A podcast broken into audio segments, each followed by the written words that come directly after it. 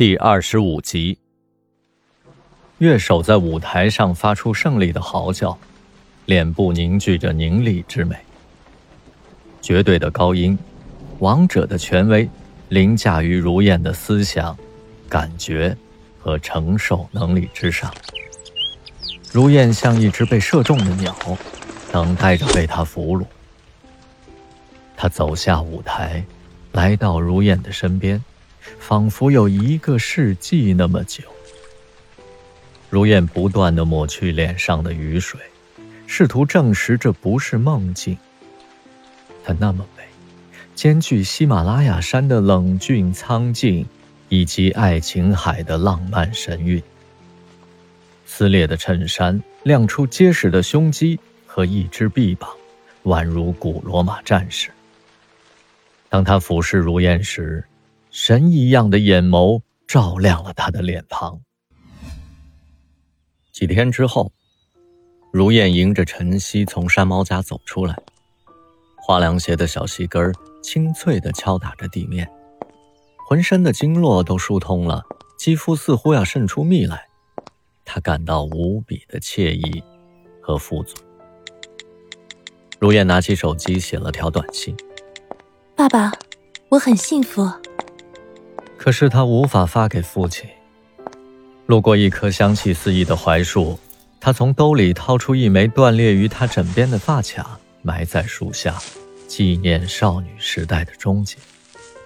然而，那种幸福感并没有维持多久。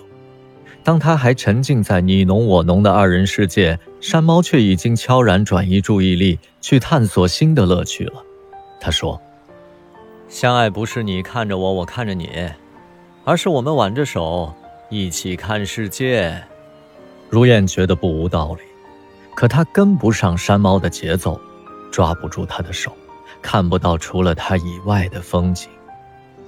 山猫宁愿开两小时的车去郊区滑雪，也不肯在家和他静静的享受一杯下午茶；宁愿跟陌生人在酒吧闲聊，也不肯陪他重温一部老电影。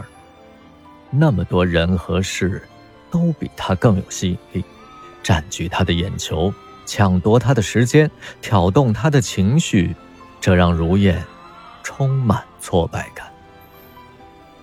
如燕认为，苦恼的根源是他不够爱的，直到偶然在书上读到一句话：“恋人初次相遇的情景非常重要，对日后的关系有所预兆。”他这才想起了那从天而至的歌声和雨水，以及那高高在上的舞台。山猫在台上主宰一切，他在台下洗耳恭听，他注定仰视他。他是他的偶像，从来不是真实的爱人。在山猫面前，他觉得自己的美貌毫无用处，才华更不值得一提。至于个性，早已为了讨好他而放弃。他变得笨拙、呆板。如燕对他的迷恋无以复加，对失去他的恐惧便与日俱增。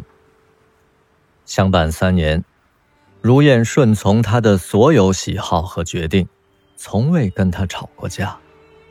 每当嗅到火药味儿，他就保持沉默。山猫随口说过。女人穿裙子就要露出腿，怕冷就别穿。为此，如燕清除了自己所有的打底裤和毛袜子。